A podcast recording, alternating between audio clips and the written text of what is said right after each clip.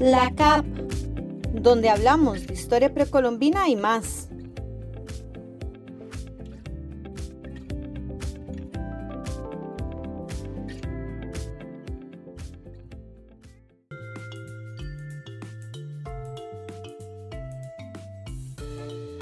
Bienvenidos a este nuevo episodio del podcast del Laboratorio de Arqueología del Centro de Investigaciones Antropológicas de la Universidad de Costa Rica.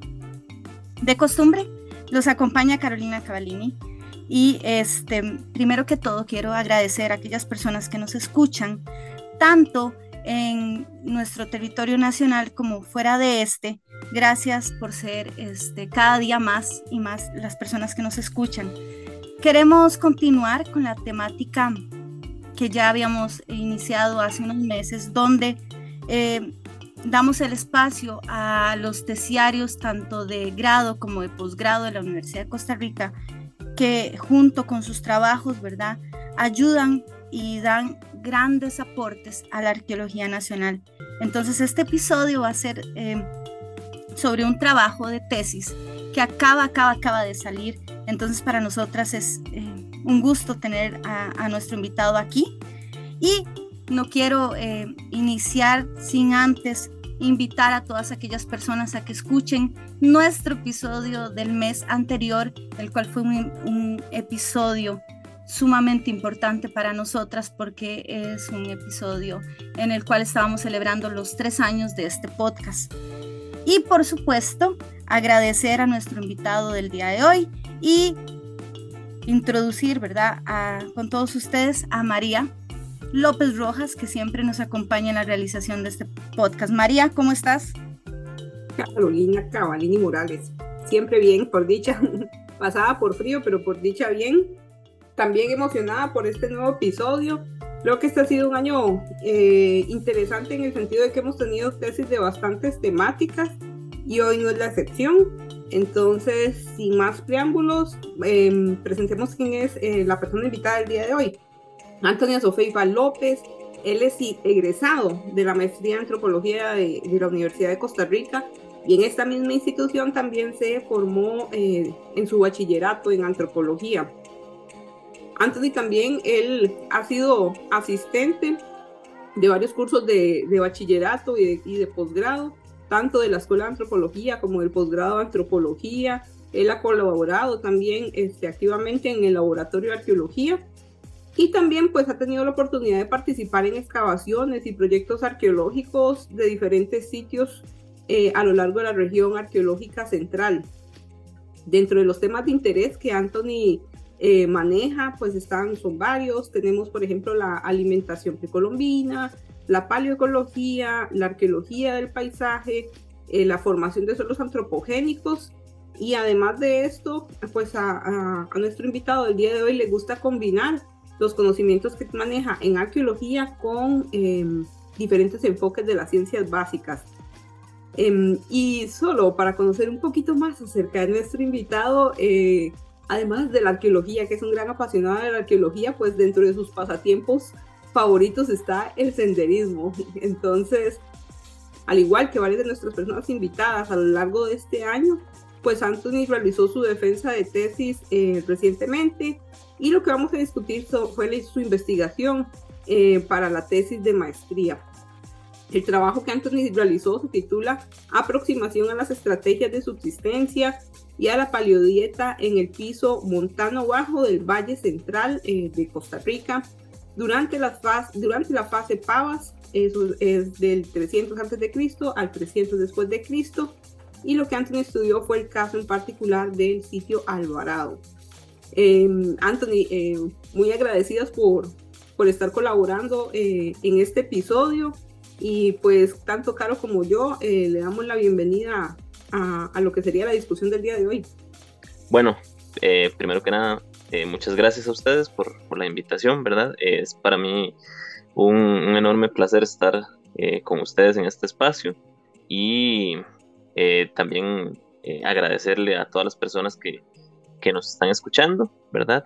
Este, para mí es, es muy grato compartirles un poquito de la investigación que, que recién acabamos de terminar, ¿verdad? Entonces, este, de nuevo reiterar las, las gracias por, por, la, por la invitación a este espacio. Perfecto, Anthony, como eh, reiterar los agradecimientos y yo creo que podemos dar paso a, lo que sería la discusión del día de hoy. Y tal vez para empezar, como con muchas otras personas invitadas, eh, nos gustaría eh, que nos explique que nos comente un poquito aquí eh, sobre mm, los puntos focales de la, de la investigación que desarrolló. Eh, por ejemplo, sería importante tal vez empezar a hablar un poco sobre el tema de subsistencia, que es uno de los temas eh, principales o uno de su, em, fue parte de su objetivo de investigación en el sitio Alvarado. ¿Por qué estuvo interesado en enfocar su investigación en este tema, em, es decir, en subsistencia? Y también si nos puede explicar un poquito qué es la subsistencia para la gente que no, no conoce este concepto. Claro, claro. Este, bueno, empecemos por la última pregunta. Ok, ¿a qué me refiero con subsistencia? Bueno, subsistencia este, hace referencia a los medios necesarios para que las personas puedan este, sobrevivir, puedan este, llevar a cabo sus actividades, ¿verdad? Y continúen con su descendencia.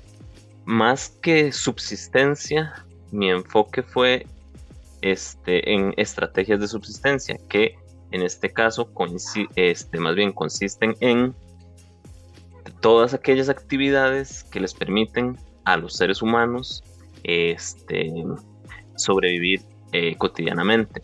Va no solo este, en cuanto al aprovisionamiento y consumo de alimentos, sino también en todas las otras actividades que complementan este, la vida diaria de las personas, Ahora bien, ¿por qué enfocar una investigación en este tema? Bueno, em, es importante recordar que en, arqueología y también para, para todas aquellas personas que no son este, afines a la arqueología, es importante este, señalar que el tema de la subsistencia es como muy central en, el estudio de, las este, sociedades prehispánicas, en este caso, ¿verdad? Este, entonces, es, es un tópico que siempre está presente, pero que muy pocas veces se aborda como eje central de las investigaciones. Por eso muchas de las cosas o mucho de lo que conocemos este, sobre este tema es como muy por encima o no tiene tanta profundidad como otros elementos. Súper interesante, Anthony. Gracias por darnos esa introducción. Yo creo que a veces es necesario, ¿verdad? Como conocer este concepto para que la gente eh, entienda, ¿verdad? Cómo, cómo está planteada la investigación. Cuando María y yo estábamos leyendo su trabajo y hablamos antes del podcast para eh, realizar eh, reunión previa, ¿verdad? Para, para organizarnos. Este, también vimos que uno de los temas centrales era, em, está relacionado eh, no solamente a la subsistencia o estas estrategias de subsistencia, como usted decía, sino también está muy relacionado a la fase Pavas, este momento, ¿verdad? que se ha establecido del 300 antes de Cristo al 300 después de Cristo, ¿verdad? Donde las personas desarrollaron su vida, pero que también lo estabas eh, relacionando muy estrechamente con la ubicación del sitio Alvarado, ¿verdad? Y sobre eh, este, muy particular sobre esta zona de vida que, se ha establecido para eh, donde está ubicado Alvarado, que es este piso montano bajo. ¿Por qué relacionar esos tres elementos? ¿Por qué esas estrategias de subsistencia, Anthony? ¿Por qué zona de vida, ese piso montano bajo y por qué la fase Pavas. Claro, este, bueno, muchísimas gracias, este, Carolina, por la, pregunta. Este, en realidad es bastante interesante en la forma en la que yo logré relacionar este, esos, esos dos aspectos, este, pero antes de entrar en, en ese tema, es importante, este, digamos, recalcar por qué la fase Pavas. Bueno, la fase Pavas es un periodo, como ya usted lo mencionaba, ¿verdad? Este, que va del 300 antes de Cristo al 300 después de Cristo, ¿verdad? Entonces, es en, es ese lapso en el que muchos arqueólogos de Costa Rica han planteado que se da un cambio en la organización este, sociopolítica de las poblaciones precolombinas de Costa Rica, ¿verdad? Entonces, este, ese es, ese es un, lapso importante porque aparentemente allí empieza a cambiar y a complejizarse este, las, las sociedades este, antiguas de Costa Rica. Sin embargo, este, y también como parte de, esa complejización se, empieza a hablar de, un aumento de la población, ¿verdad? Y un, y un cambio, y un, un cambio en el rol que jugó, empezó a jugar el maíz, ¿verdad? Empezando a convertirse un poco más en, un grano como más, más eh, importante para estas poblaciones, ¿verdad? Entonces, eh, todo este contexto de discusión de la fase Pavas es sumamente interesante para ver las estrategias de subsistencia. ¿Por qué? Porque las estrategias de subsistencia permitirían, ¿verdad? Este, ver qué es lo que le estaba dando sustento a todos los demás procesos, ¿verdad? Entonces, este, precisamente por eso, por eso es que yo escogí eh, investigar sobre este lapso en, concreto, ¿verdad? Ahora bien, bueno, ¿por qué las zonas altas? Es importante retomar las zonas altas porque muchos, bueno, algunos investigadores han planteado que las este, aldeas más tempranas en la ocupación de, Costa Rica se empezaron a, darse o a, asentarse en las zonas altas, ¿verdad? Entonces, este, la fase Pavas, como ya, como ya mencioné, es como una, una, un lapso de transición en donde se empiezan a complejizar, ¿verdad? Entonces, investigar este, aldeas de la, de la fase Pavas en las zonas altas podría eh, darnos luz para poder entender cómo es que se da paso a una este, migración que, mucha gente propone que, que después de la fase Pavas las las aldeas empiezan a ubicarse en zonas más de valles y llanuras, ¿verdad? Entonces, este, por eso mismo es que se, se, enfocó este, mi investigación en, tanto en la fase Pavas y en un sitio específico este, de una zona alta de, Costa Rica, ¿verdad? En este caso es el sitio Alvarado. Anthony, ¿y por qué la escogencia del sitio Alvarado? Em, ¿Cuáles fueron los caminos que lo llevaron hacia, hacia el sitio Alvarado? Eh, bueno, eh, eso es muy interesante porque en, un inicio, en el inicio del, proceso este, de investigación mío, ¿verdad? Yo estaba eh, muy claro en que quería estudiar sitios en, zonas altas precisamente por, por las cosas que, que, les mencionaba antes, ¿verdad? Entonces, este, también cuestiones de la fase Pavas. ¿Qué pasó con el sitio Alvarado? Bueno, el sitio Alvarado fue excavado en 1976 por por don Carlos Aguilar, acompañado de algunos estudiantes. Entonces, como parte de esas excavaciones, surgió una numerosa colección este, que se alberga precisamente en la CAP, ¿verdad? Entonces, revisando y analizando un poco del material este, y de los registros documentales que había en, o que hay más bien en el CAP sobre el sitio Alvarado, este, nos dimos cuenta de que era un sitio predominantemente de la fase Pavas, ¿verdad? Y que se ubicaba en una zona alta, en este caso a más de 2.000 metros sobre el nivel del mar, ¿verdad? Entonces, una vez identificado eh, estas características, eh, me llevaron a decir, ok, este es el sitio que me va a permitir este, investigar los aspectos que, yo quería, ¿verdad? Sí, eh, es, curioso ver, digamos, cómo estos tres elementos van, van conjuntándose o se van uniendo y cómo la investigación va tomando forma. Otro tema que usualmente comentamos, nos gusta conocer en los episodios con los terciarios y particularmente creo que bajo esta temática que escogió estrategias de subsistencia, porque implican distintas actividades em, que realizan los humanos eh, diariamente. Entonces, aquí es interesante eh, ver em, que hay varias, bueno, en, episodios previos hemos hablado sobre limitaciones, principalmente limitaciones por la pandemia del COVID, que fue eh, prácticamente una de las temáticas que, afectó a, la mayoría de terciarios que hemos entrevistado. Pero otra de las limitantes interesantes de pensar en esta investigación y en muchas otras investigaciones son las limitantes por falta de conocimiento. Eh, y que yo creo que aquí sería interesante discutirla esta, eh, cómo, cómo, las técnicas que usted utilizó para investigar estos temas le ayudaron a sobrepasar, a sobrellevar esta limitación por falta de conocimiento. Eh, también si nos puede discutir, eh, yo sé que, bueno, Caro y yo cuando realizamos su investigación vimos que utilizó varias técnicas, pero si nos puede hablar como puntualmente, brevemente cada una de las técnicas y explicarnos cómo es que esas técnicas lo ayudaron a, a rellenar esos vacíos de conocimiento.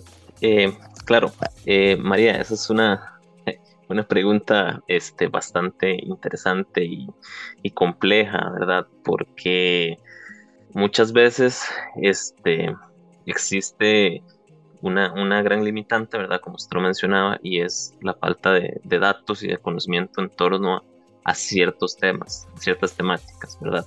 Entonces, como me di cuenta, eran muy, muy pocas las investigaciones en Costa Rica y principalmente en la fase Pavas que abordaban temas de subsistencia, ¿verdad?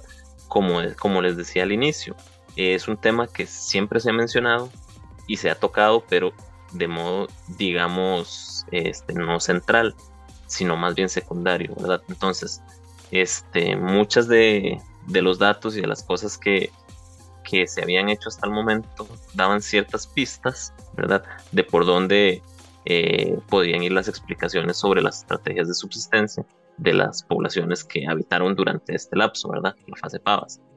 Este, eso por un lado, ¿verdad? Y por el otro, bueno, al menos para las personas que sí están este, familiarizadas con la arqueología y para los que no, este, es bueno comentarles que este, la arqueología se basa mucho en conocimientos previos, ¿verdad? En la acumulación de experiencias y de datos este, sobre ciertas temáticas, ¿verdad?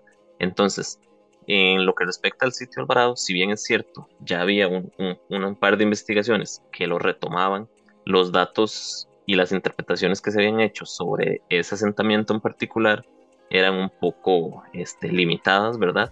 Entonces, mi enfoque fue tratar de aplicar diferentes este, técnicas que de los que tal vez los arqueólogos no están tan acostumbrados para tratar de profundizar y complementar los datos arqueológicos que nosotros este, siempre manejamos, ¿verdad? Que, es, que son los vestigios cerámicos, los vestigios de instrumentos roca y ese tipo de cosas, ¿verdad? Con base en, análisis como por ejemplo de este, remanentes microscópicos de, plantas, ¿verdad? Eh, enriquecimiento este, de suelos, también la presencia de carbón y digamos, todas estas técnicas que al final lo, logré aplicar, ¿verdad? Permitieron dar un poco más de solidez a lo observado a partir de la evidencia tradicional que manejamos en arqueología, ¿verdad? Como les decía, las, los este, fragmentos de vasijas y los restos de instrumentos en roca. Sí, Anthony, tal vez, digamos, para esta siguiente pregunta podríamos, porque me parece que es valioso resaltar en, varias de las investigaciones que hemos estado viendo esta, el, uso, el uso de las técnicas y que no es un uso, ¿cómo decirlo?, antojadizo. Eh, hay una lógica detrás de cada una de las técnicas que se selecciona, como usted nos estaba comentando, y cada una de esas técnicas tiene una relación directa. Eh, eh, la técnica nos va a dar cierto dato y ese dato nos va a proveer cierta interpretación, ¿verdad? Sobre cuáles eran eh, las actividades que estaban desarrollando las personas, particularmente en su estudio. Entonces, tal vez si nos puede comentar de, de, manera general los resultados que obtuvo y, y, cómo, digamos, cómo es que pudo, cómo es que pudo llegar a, inferir esas actividades humanas que, estuvieron eh, pasando en, el sitio Alvarado, en, esta fase en particular, fase Pavas. Bueno, como, como usted bien lo, lo, menciona, la escogencia de técnicas a aplicar no es antojadiza. Siguen un porqué, ¿verdad? Siguen ciertos objetivos que uno se plantea en la investigación. Eh, entonces eso es como, como algo que nuestros, nuestros, este, las personas que nos escuchan deberían como, como tener muy presente, ¿verdad? Que las cosas se hacen no porque a uno se le ocurre, sino porque siguen este, ciertos objetivos. Entonces, bueno, eh, entrando en materia de qué resultados eh, obtuve y qué técnicas y datos lograron este, darme indicio de eso? Bueno, este, para empezar, eh, a partir de la observación de, la, de los remanentes este, cerámicos y líticos, ¿verdad? Instrumentos de roca. A partir de su distribución, lo, se logró notar que se estaban dando este, una, una diferenciación en cuanto al sitio. Por ejemplo, en, uno de los sectores había muchos remanentes de este, cerámica, eh, ¿verdad? Y, no tanta lítica. Y la lítica este, era muy relacionada con actividades de procesamiento de alimento, como fragmentos de metates, manos de moler, ese tipo de este, instrumentos, ¿verdad? Eso en uno de los sectores. Entonces, en el otro sector vimos algo diferente, y es que los fragmentos cerámicos que se observaban allí eran muy pocos. Entonces, en contraste a esto, la lítica este, era considerablemente, mm, digamos, más abundante que el, que el otro sector que observamos. Entonces, a partir de esa diferencia, parecía que había una habían actividades diferenciadas en esos dos sectores, ¿verdad? Entonces, ese fue como uno de los primeros pasos a seguir, este, que nos permitió ver actividades diferenciadas en el espacio, ¿verdad? Entonces, teniendo eso en cuenta, este, se le sumó más evidencia.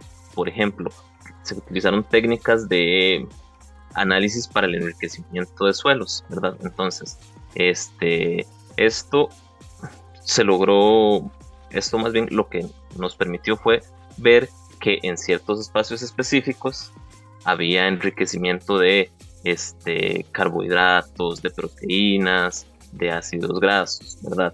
Entonces, ¿eso qué nos está diciendo? Bueno, nos está diciendo que en esta zona se estaban depositando cierta, ciertos tal vez desechos, intencionales o no intencionales, ¿verdad? De alimento, ¿verdad? Entonces, esto junto a un, al cúmulo de, de materia este, cultural visible, ¿verdad? Como la cerámica y la lítica, nos permitió identificar ciertos espacios que interpretamos como basureros. ¿Por qué? Porque la variedad de, cerámica y lítica este, así lo indicaba. Además, junto con la, el enriquecimiento de estos elementos que les decía y otros, eh, y otros marcadores, como por ejemplo los fosfatos, ¿verdad? Este, son indicativos de que efectivamente allí se estaban este, arrojando no solo los instrumentos que se les quebraban, por decir algo, sino también restos de comida. Entonces, estos depósitos se estaban este, agrupando en uno de los sectores. Entonces, con base en eso, logramos inferir que en ese sector, eh, llamémoslo sector norte, ¿verdad? En el sector norte estaban llevándose a cabo este, actividades de índole doméstica. Esto es que allí estaban este, ubicadas las casas, ¿verdad? Entonces, esto este, se conjuntó una vez más con otra evidencia. En este caso, la evidencia de remanentes microscópicos eh, de plantas, eh, en este caso fitolitos, ¿verdad?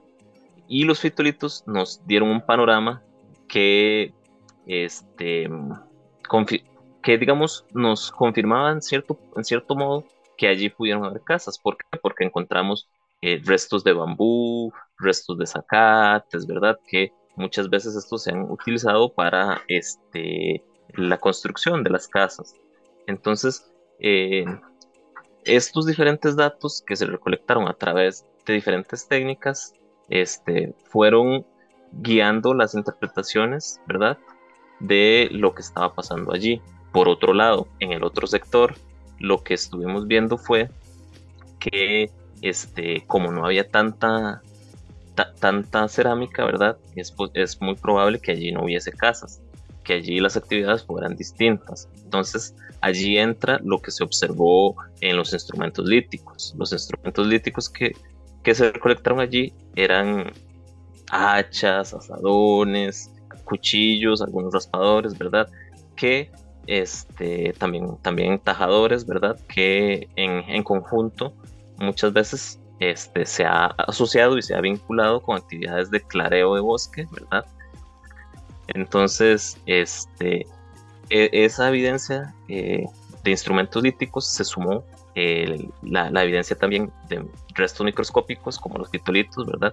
En donde estuvimos viendo marcadores de, digamos, llamémoslos acates, ¿verdad?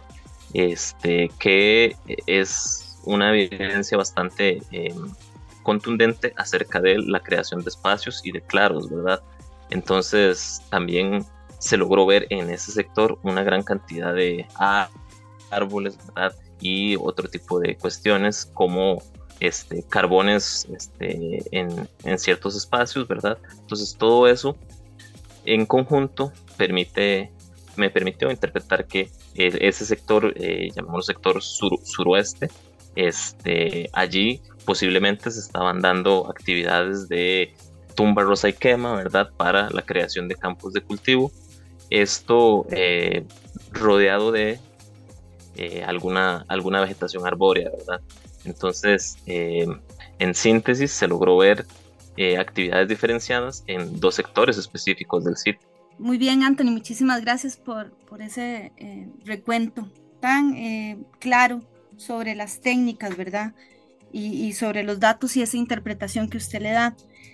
En términos generales y, y luego de haber concluido este, su estudio, Anthony, ¿usted considera necesario que, se propongan ahora modelos este, diferentes acerca de la estrategia de subsistencia de las poblaciones precolombinas en ambientes como donde, donde está ubicado eh, Alvarado y en esta fase que usted analizó, es decir, la fase PAUS. ¿Usted cree que es necesario que replanteemos nuevas cosas sobre estos modelos de subsistencia o estas estrategias de subsistencia?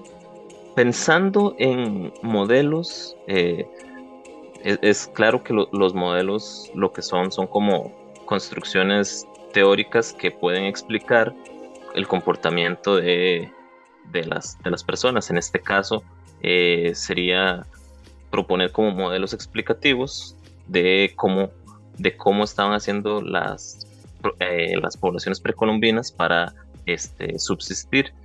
Eh, en este caso, más bien yo considero que no es necesario proponer modelos diferentes, ¿verdad? Sino más bien continuar la investigación este, y ampliar los estudios de caso en los cuales este, se analice otros sitios arqueológicos, ¿verdad? Este, en pisos altitudinales este, montanos, ¿verdad? No solo montano bajo, sino también este, montano y, e incluso los que son un poco más arriba yo siento que a través de investigaciones este, que retomen este tipo de temáticas en, estas, en estos pisos altitudinales o en estas zonas de vida, ¿verdad? Siento que a través de la suma de diferentes casos va a ser como, como mejor para tener un panorama más general de cómo era la vida de eh, las personas en estos ambientes. Porque, por ejemplo, este, hay, hay algunas diferencias que, que logré notar en, en, mi investigación, como por ejemplo, eh, en el sitio Alvarado no se estaba consumiendo lo que llamamos nosotros ahora eh, chayote o zapallos. Generalmente se les conoce como cucurbitáceas. En el sitio Alvarado no encontramos registro de cucurbitáceas. Entonces pareciera que las cucurbitáceas no estaban siendo consumidas. Esto se contrapone un poco con lo que se ha observado para sitios eh, de valle, como por ejemplo este, el sitio El Pital, en donde sí se propone que hubo este, cucurbitáceas, y también otros sitios este, como más costeros, ¿verdad? Eh, entonces, siento que este, más que proponer modelos diferentes, lo importante sería ampliar la investigación en esta temática, ya sea en casos específicos de monumentos arqueológicos como, como mi investigación o tal vez a nivel regional retomar estas zonas altas, ¿verdad? A partir de los 2.000 metros sobre el nivel del mar aproximadamente, con el fin de, ampliar eh, este panorama, ¿verdad? Porque sí se, sí se lograron ver este, diferencias importantes en el sitio Alvarado con lo que ya se conoce para otros sitios del valle, ¿verdad? Como esto de la, de la cucurbitácea. Y también este, cabe resaltar que eh, tampoco se, se halló la, la yuca, ¿verdad? En, este contexto.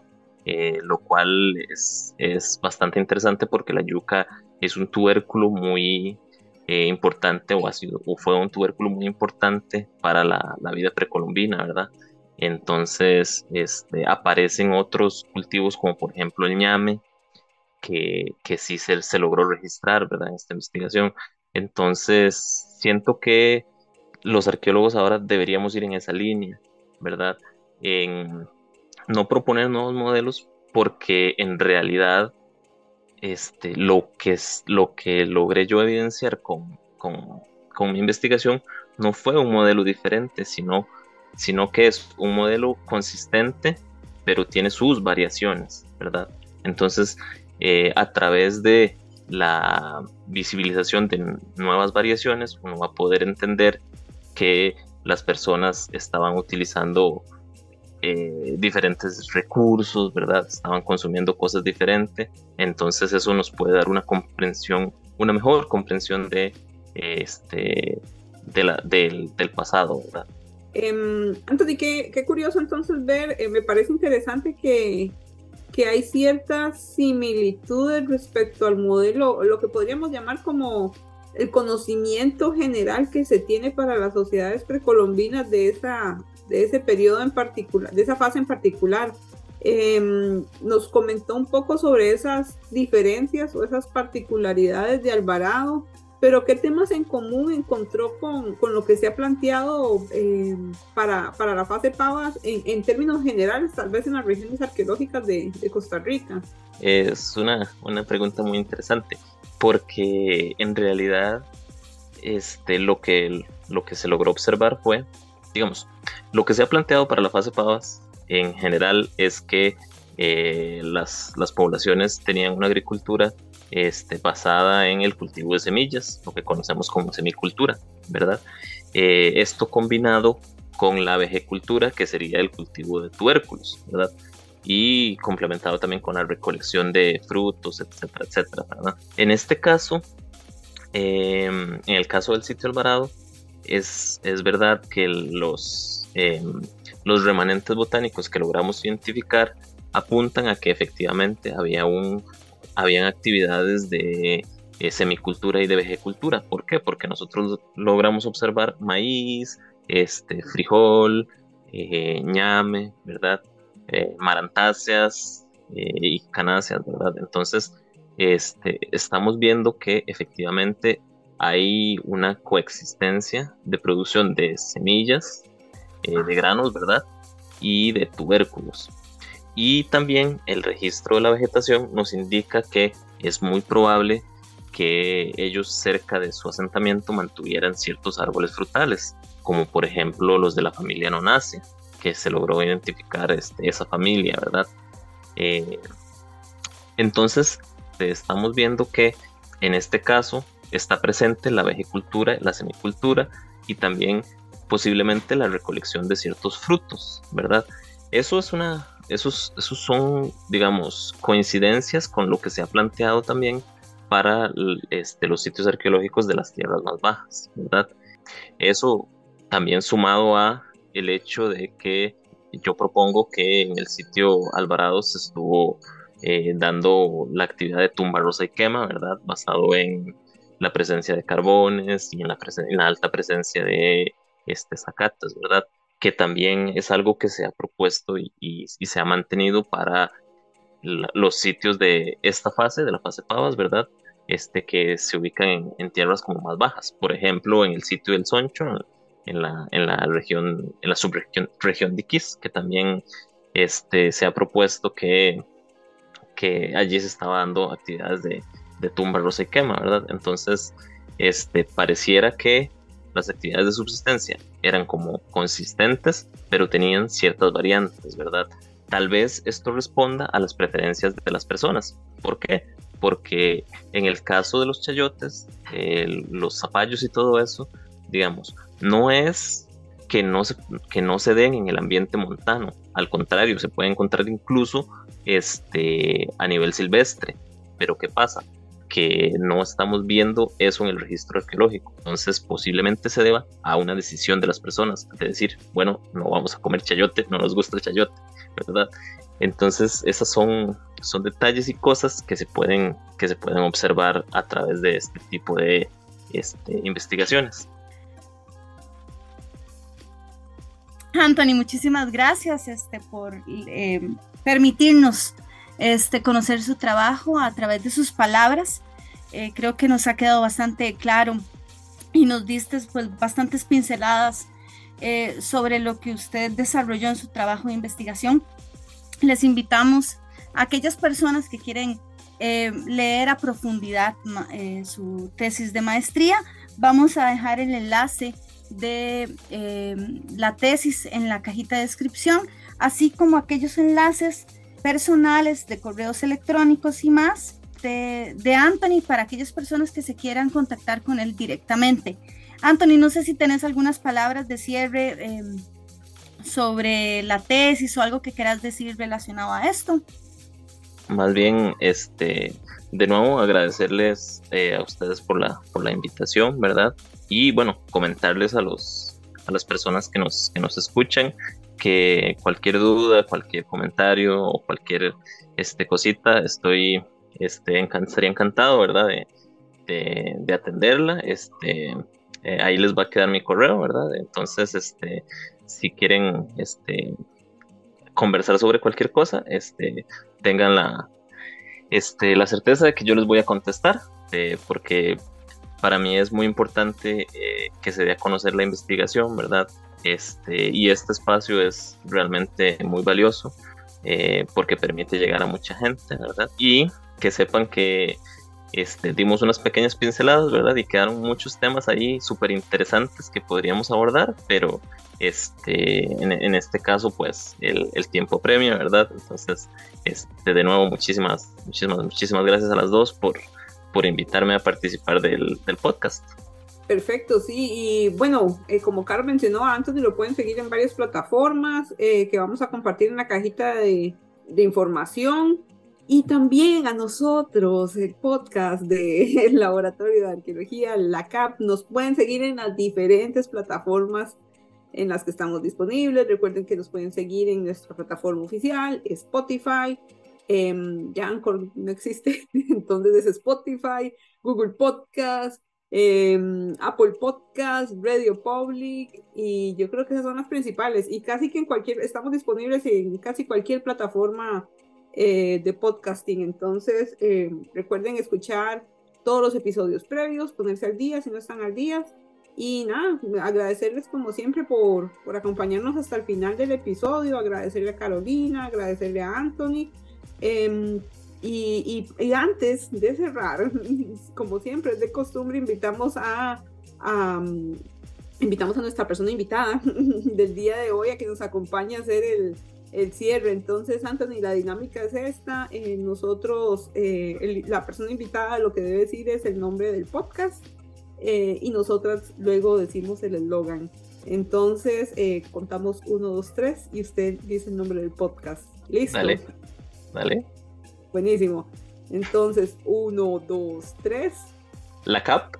En donde hablamos, de, historia precolombina y más.